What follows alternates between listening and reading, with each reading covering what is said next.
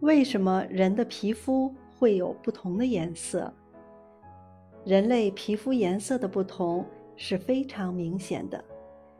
社会学家或人类学家常根据人的肤色不同来界定不同的人种，例如黄种人、白种人、黑种人等。但是，近年来一些新的科学发现。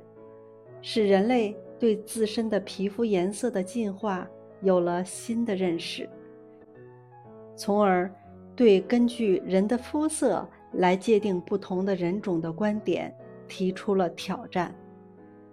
现在的观点是，全球人类肤色的不同是自然选择的结果，其作用是调节紫外线辐射对人体重要营养物质的影响。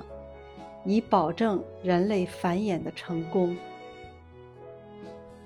皮肤的颜色主要是由皮肤内黑色素的多少决定的。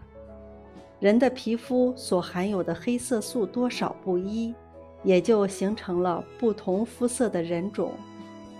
黑色素是一种黑色或棕色的颗粒，能阻挡阳光中对人体有害的紫外线。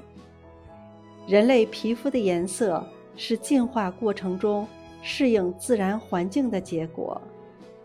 阳光中的紫外线能帮助人体合成维生素 D，增强人体对疾病的抵抗力。紫外线过多或过少对人体都是不利的，而黑色素如同遮光的伞，起到了阻挡紫外线的作用。